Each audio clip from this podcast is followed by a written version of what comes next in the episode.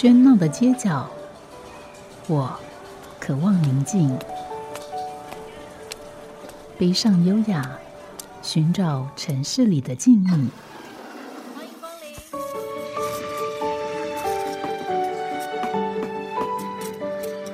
临。一杯拿铁问候，我们在书里相遇。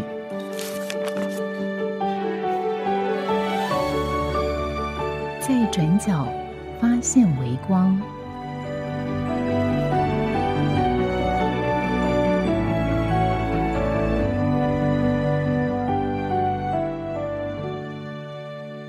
欢迎收听今天的《在转角发现微光》，我是主持人吴嘉恒。今天的节目，我们照例邀请了另外一位呃一家独立书店来介绍，而这一家是在台中市区的纸书房。邀请到的是两位店主人，分别是玉慈和家珍啊。玉慈好，家珍好，你好，你好，嗯，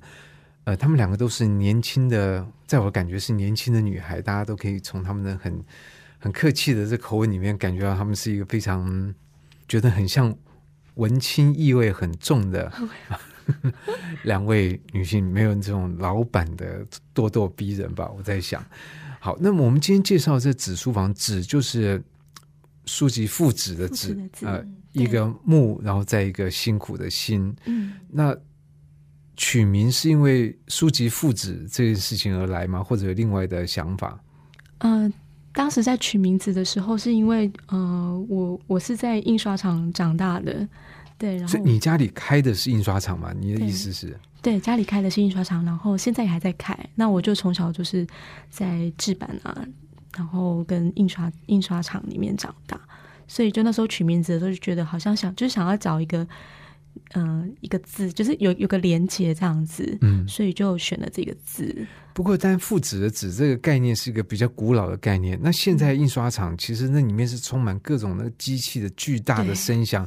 咣咣咣，然后有呃各种油墨的这个气味，然后地上有堆了各种丢弃的裁切下来的纸张，或者是这些，所以它跟那个复制的纸啊这个很古老的意象其实是有点差距的。或但我们以或者前说你你不会想要，比如说呃签字吗？或者说这样的一个更哦现代工业的字眼？哦，签字我们家倒是没有，还是小时小的时候的时候，其实他们配合的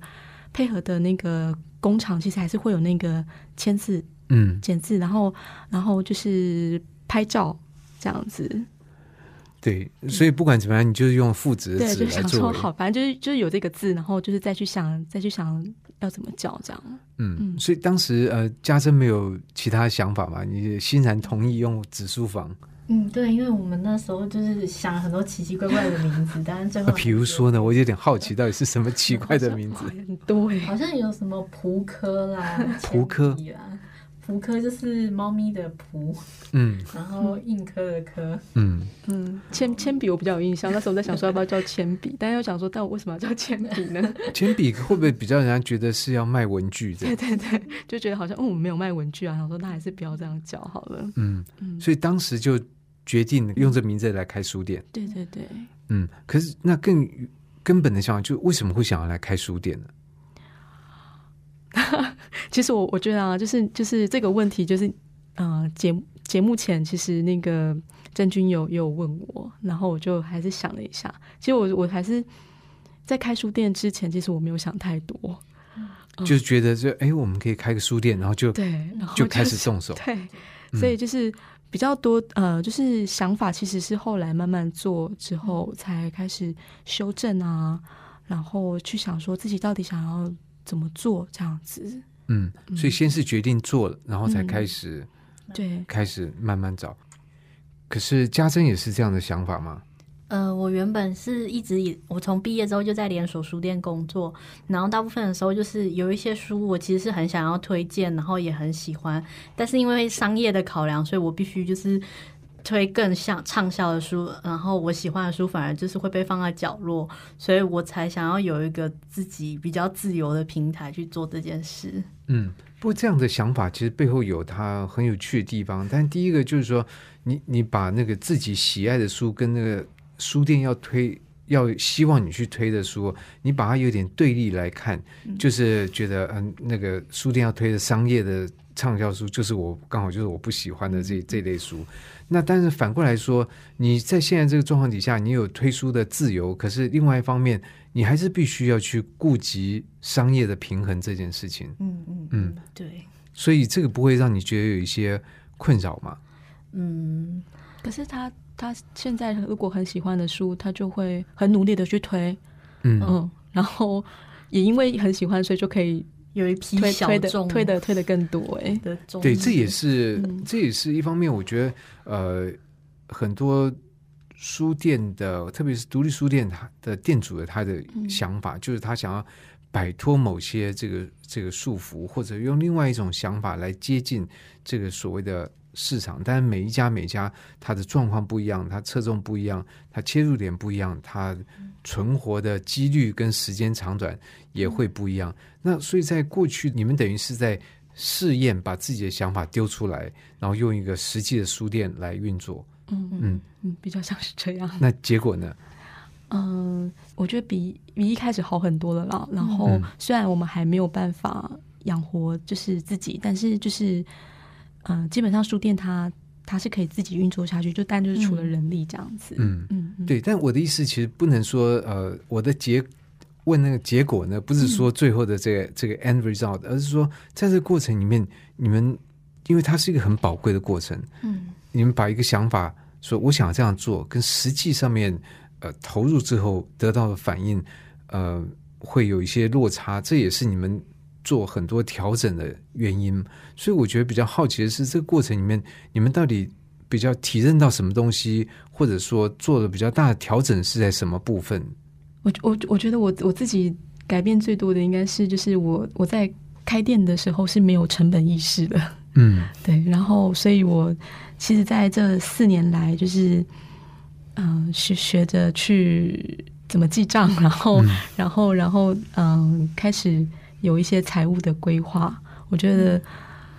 嗯、对我来讲就是还改变蛮大的，因为我以前从来不会不会怎么这么做。嗯，对。但你其实不用这样想，也也不见得是坏事。但另外一方面，家珍是在书店工作过，所以你应该对这个部分原原先就已经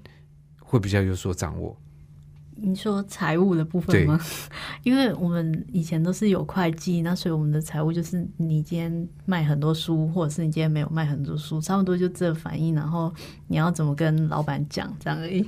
嗯所以其实听起来，你们两个人做了一次其实呃蛮大胆的决定，然后也也经历了一个相当冒险的过程。对啊，就是缴了很多那个学费这样子。嗯，嗯，所以到现在觉得这个渐入佳境了吗？呃，有有有觉得渐嗯有觉得终于终于终于渐入佳境这样。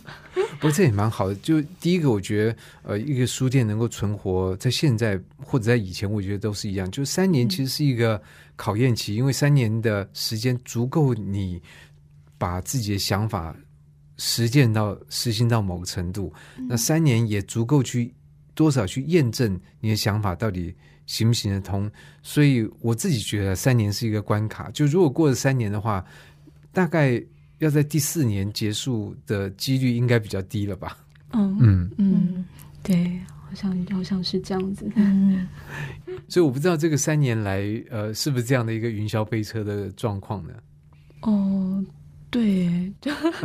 对，就是我们大概在开开店前半年都没有人，这样。真的哈、因为你讲的非常平静，觉得、觉得一点惊吓感都没有，觉得哎，我们做了一个云霄飞车，哎，对耶。你说开店刚前半年半个人都没有，那会你们会不会想要把它关掉呢？因为既然这是一个一个很浪漫的想法嘛，就是我那时候就想说，嗯，好，那就再试试好了，就先撑过半年再说。可是你们那时候在开的时候有一个类似我们说停损点的概念，就如果六个月没有没有没有还是八个月，没有没有，我们不是说我不是说我没有成本概念嘛，所以也没有停损点的概念。可是没有想到，就是说，如果这样下去，说不定一年我们试一年，如果一年不行，我们就真的不行，我们就关掉，没有这样的一个想法。哦，就是很，我觉得就是在每次在很就是很沮丧的时候的时候，就是会有会有客人，就是他他来他来支持你，然后你会因为就是很好的客人，很好的客人，然后会觉得说，好，我就再层层看，然后我我也还没有试过我所有的方法，那我就再试试看这样子。比如说试过什么样的方法？他那时候还说要把就是就是时间拨去当正那个找一个工作当正职，然后赚一个月钱之后再回来的。那店就关一个月，然后下个月再开。他本来想过类似这种奇怪的方法。嗯，因为我我们之前的呃，就是我们的旧旧址，它是在一个呃社区里面，然后你必须要在外面停好车，然后走进去五三到五分钟，三到五分钟，这会是一个很大的对，这是一个很大的对，就是大家不会第一不会经过，第二要进来也有点困难。你还要换证吗？进的社区不用不用不用换证，它是但是大家就不太会对，嗯，所以我们的客人基本上都是从特别来特别来，然后从从可能从网络上知道我们。嗯，然后所以所以才就特定来，所以就是每一个来的，我们都会就是好好跟他聊天，对，然后然后然后然后就会花很多时间，就是跟他聊天啊，然后然后然后跟他聊书这样子。所以那那个期间也交到了很多，到现在还有保持联络的客人，对啊，对啊，变成朋友这样子。但我觉得，其实，在现代这个时代，因为我们有各种透过网络的。这个便利，其实，在交换资讯或者要结交朋友、认识有同样爱好的人，其实变得更容易。这所以这一方面使得，比如说像紫书房这样的一个呃书店，它有更好的这个机会。对对，其实真的是有网络，其实是我们的 主力嘛，嗯，就帮了不少忙。对啊，可是网络在这里面到底扮演什么样角色？因为网络。也有那种就是说更为虚虚拟的，我就在网络上面来进行贩售。其实实体上面要不要有个有个空间不一定，所以你们没有想过，比如说就转成更虚拟的方式？没有哎，因为我我觉得在在网络上贩售没有办法跟跟人接触到，而且我们就是也想要也想要举办一些活动，所以还是要有一个空间这样子。所以空间对你们来讲是一个必要性，可是你们选当时选的空间是一个不太容易到达。对，那个时候我还想说应该没关系吧，这样子，就是嗯。所以在那个地方待了多久？三年，三年。然后是二零一八年年初的时候才搬到现在这个地方，富人街的新址。就在福仁街呃八十九号。啊，对对对，对，所以那边其实走路离呃美术馆可能也就是十分钟，十分钟差不多，嗯。所以搬到这个新的地方，跟之前的地方有什么样差别？不一样，人变很多，对，就是就是会有呃，但是相较于相较于之前，就是会有车车流量，然后人潮经过的时候，可能会觉得哎，这里是什么地方？然后进来看看。对，就我们在人潮方面增加了蛮多的，所以它对于呃你们的，比如说营业或销售也有明显的帮助嘛？因为你知道现在很多的状况，比如说你看到人人很多，嗯，门外人可能经过很多，但不一定进来，嗯或者进来很多，但是他不一定会有实际的消费。而当然，这个虽然讲起来有点俗，但它其实对于很多的独立书店都相当重要，就实际消费这个部分。嗯，对我们，我们是就是会觉得，呃，有明显的感觉到增长，也是真的是来到了新址之后，因为人比较多，知道我们的人也变得比较快，就是他很快比较比较容易知道说，哎，我们这里有一间书店这样子。那我我们在。嗯，收书部分，因为二手书它收书还蛮重要的。嗯，那之前的话，对大家就是靠网络，但是现在这边的话，我们就收书也比较方便，收书比较方便。然后，呃，附近的居民也会因为说知道这边有书店，所以，嗯，他们家里如果要出清的话，就给我们这样子。嗯嗯，所以等于纸书房是有卖新书，嗯，对，然后也有卖二手书，也有卖二手书。我们主要是二手书，然后。嗯，大概比例就是百分之八十的二手书，对，然后两成是新书这样子，所以等于是以二手书为主。对对对，嗯，那其他还会提供像比如说很多书店会有的咖啡啊，或者什么这样的。嗯，有我们的店分成两个部分，就是前面的部分是卖场，就是二手书跟新书，然后过了中庭之后，后面是一个私，就是图书室。呃里面放我们自己的藏书。那外面一般人进可以进到你们这个中间的图，书室？就是中间有一个玻璃门，然后你可以看到里面有一个书房这样，然后你就是点一杯饮料，可以在里面阅读里面的书，因为我们的藏书很多都是自己喜欢，然后不计成本在买的。嗯，所以在整个书店陈列的书的量大概有多少？嗯，应该有五六五千六千，五六千其实很大、欸，这个数量相当。嗯，对，但有两但有两区这样子，嗯嗯，一所以现在区大概十五平这么大。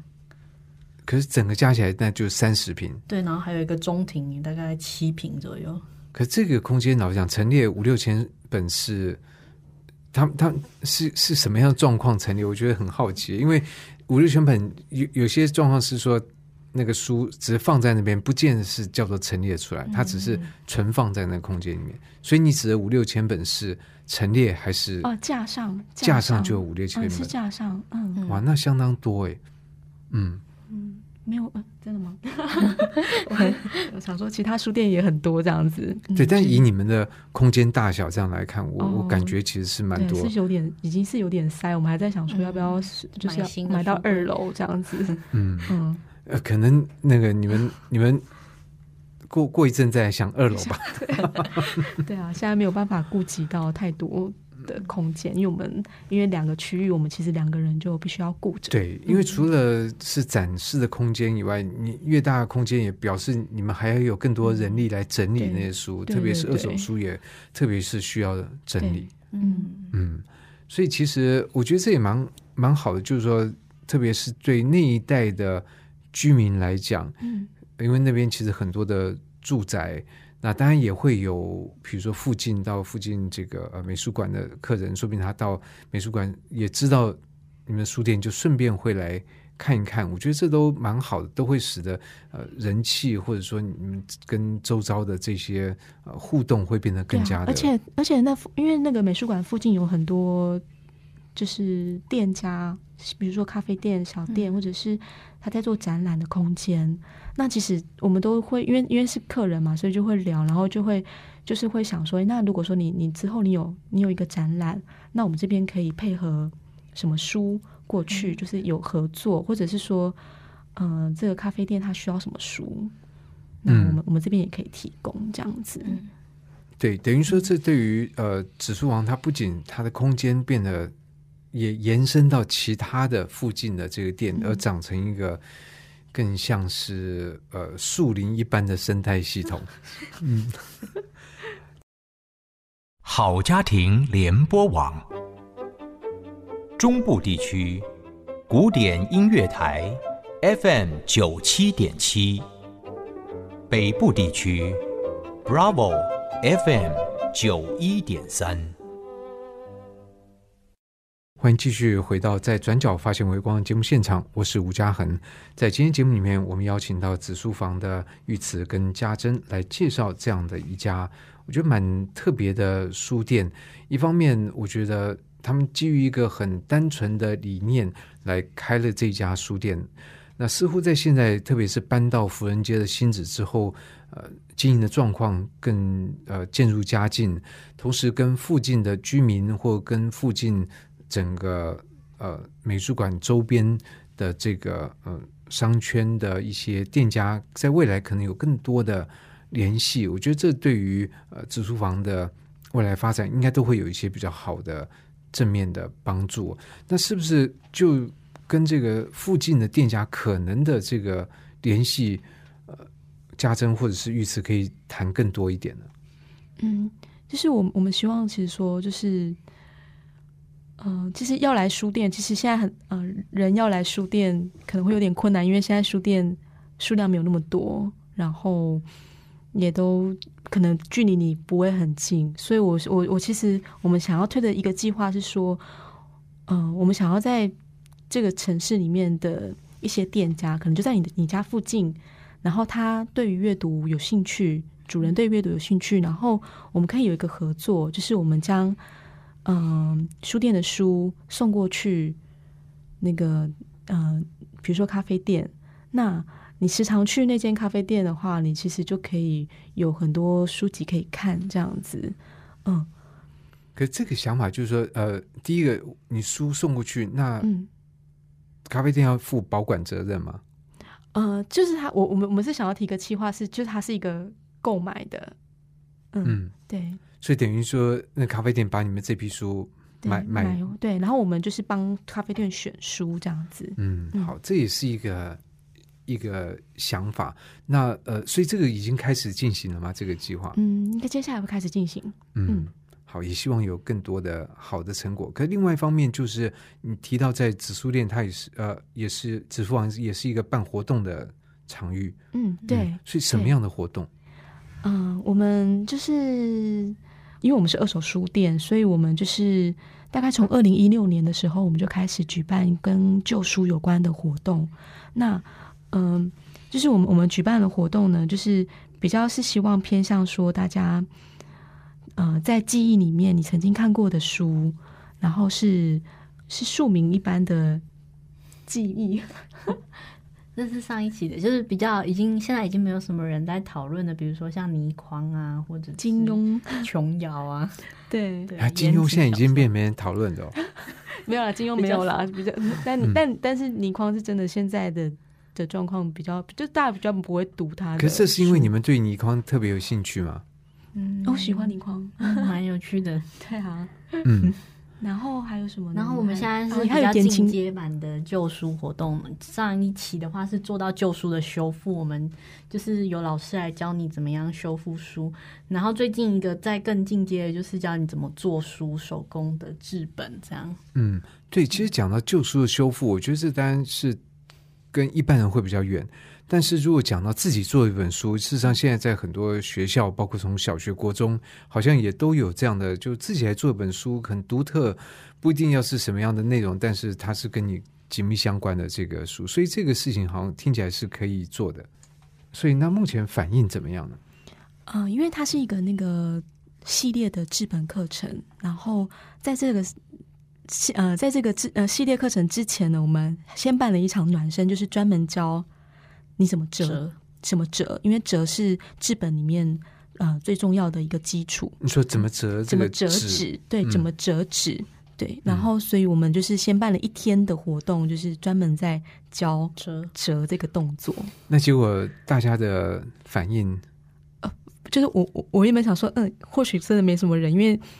对，然后但是现在已经就是额满了这样子，嗯嗯嗯。所以那其实蛮好，就是说，我想从这样的活动，你都可以慢慢的去感受到，到底你们要针对的是哪些人，然后这些人到底对什么事情是比较喜欢的。对嗯，对那所以这样的一个书籍制作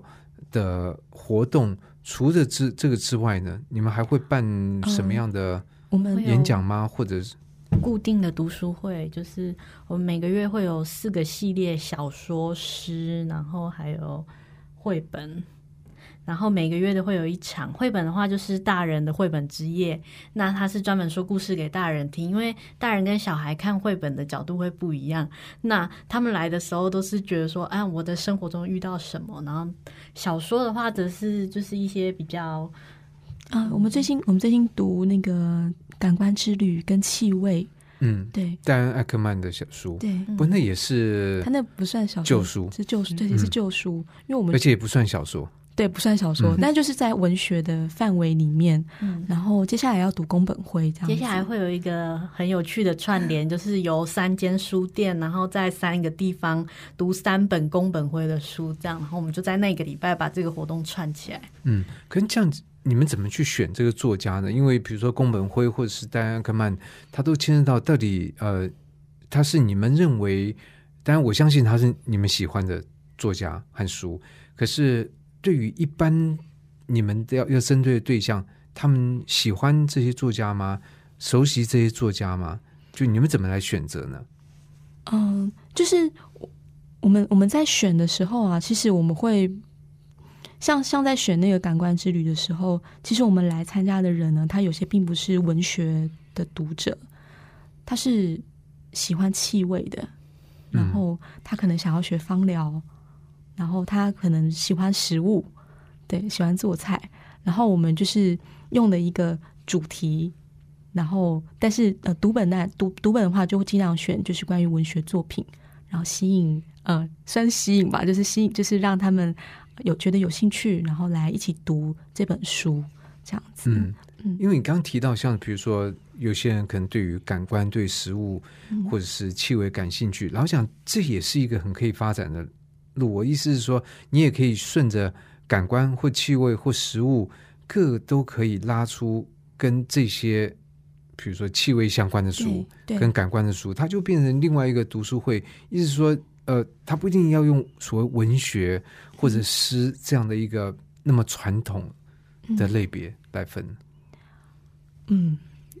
呃，对我我们我，但是但是我还是会比较想要就是就是 focus 在就是说，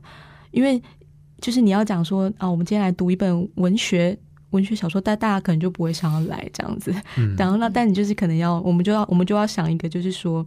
这个东西它它的扩可以扩展的领域有哪一些？嗯对，然后所以像是那个读诗的话，我们其实也就是虽然说读诗，啊、但是我们也是也是希望能够让这个主题能够更贴、更贴近、更贴近读者。像啊、呃我们最近办的是关于创作，嗯，然后也有也有办过就是做一本诗？诗刊，还有做诗刊，然后还有做装帧，嗯，然后以可这都是回到你刚刚所说的做一本书这个范围里面，它不见得是跟诗有关，嗯而是跟你刚刚说的书的工艺 这件事情有关。对，就是就是还是诗，我们还是我们还是会以诗的主题，嗯，那对，然后那个嘛，对，然后就是我们读了一本诗集，我们那次选选那一次的活动就会挑选一本诗集，像比如说下雨，嗯。下雨的诗，就那这样装装，然后然后从下雨的诗当中去延伸到我们去谈他的诗集里面的装帧，这样子。嗯嗯。不过谈诗的装帧跟谈诗就有点像是，嗯、谈生鱼片跟放生鱼片的盘子，这是两件事情。啊没有没有没有对，但是下雨但是但是下雨雨的装帧就的确是他诗集里面的一个表现方式一。本嗯整个透明的书，对啊，对，对，但是这只在下雨身上适用，它不太适用于其他的诗人。对，但我们就是就是就是因为我们是先选下雨的诗，嗯选说我们今天要读，所以我们才就是从他的那个诗集当中再去拉一个主题出来。那这样的话，我们就可以，嗯、就是会吸引到，就是说对于本下雨有兴趣的人，对于读诗有兴趣的人，以及对于装帧有兴趣的人，嗯，进来这样。嗯，不，另外问题是说，你们为什么对诗这么着迷吗？因为听起来 就是呃，通常就是说，因为诗单在这几年似乎好像又有一点比较热，嗯，呃，那但是要来办跟诗相关的活动，特别是还会要去把装帧或什么拉进来，我觉得听起来你们对诗是有种狂热在里面吗？就我们对绘本也很狂热，嗯。没有，我我我喜我喜欢喜欢读读诗，然后其实就是会，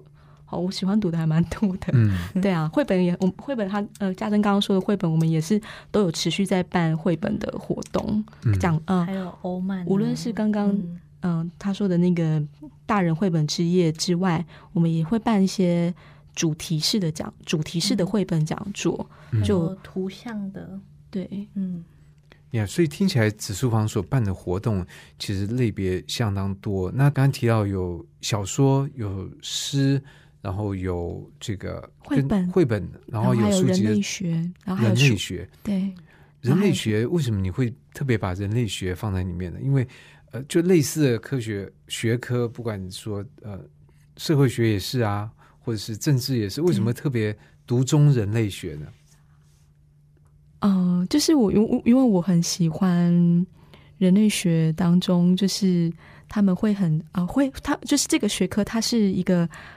很很深入的去了解一个族群，然后或者是他会呃了解说这个族群或者是一个人他是怎么样想事情的，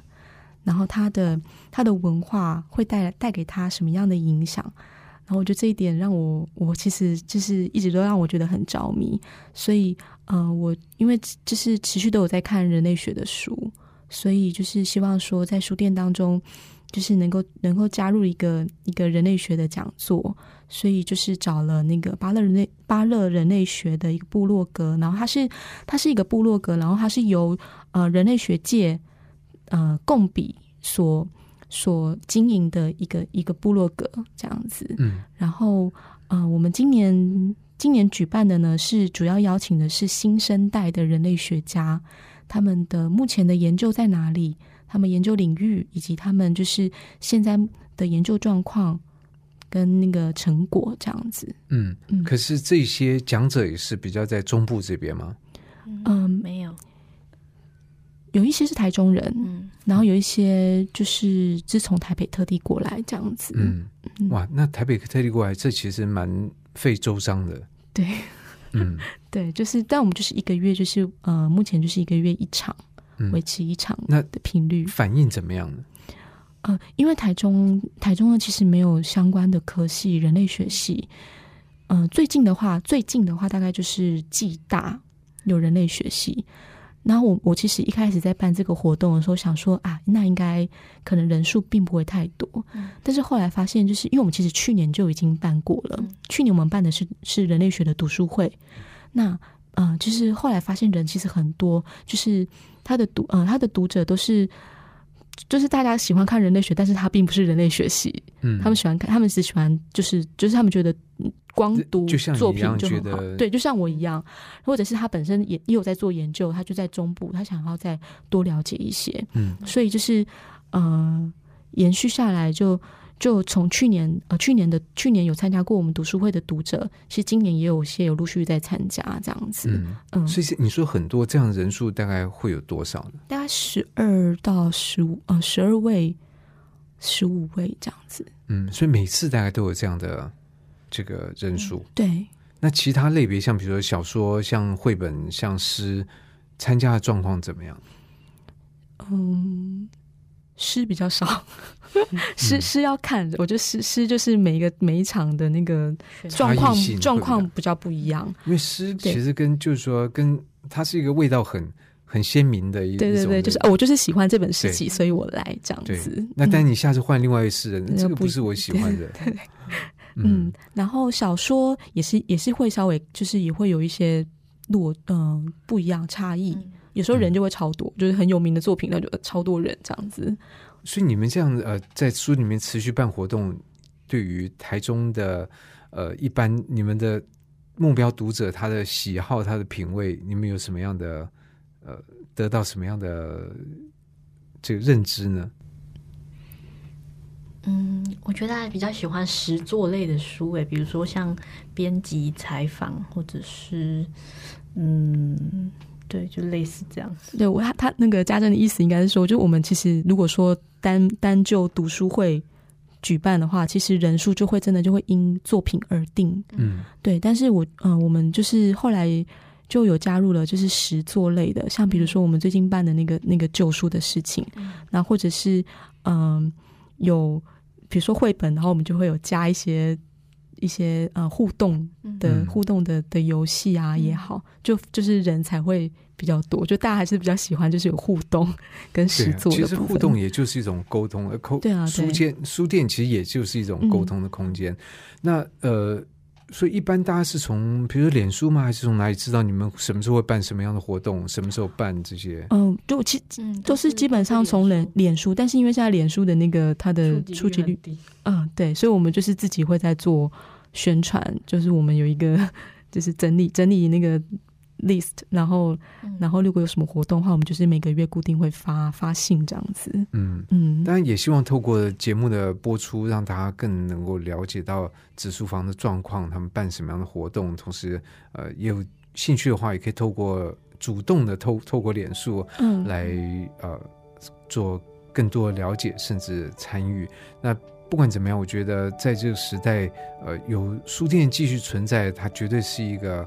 不能说是必要的事情，但它绝对是一个好事。那像这样的一个书店，或者任何其他的书店，也都需要大家更多的关注和实际的这个灌溉。那今天节目非常感谢呃紫书王的两位呃玉慈跟家珍来节目里面接受我们的访谈，也介绍紫书店，也希望大家能够更多的机会跟时间能够进到书店里头。谢谢两位。谢。谢。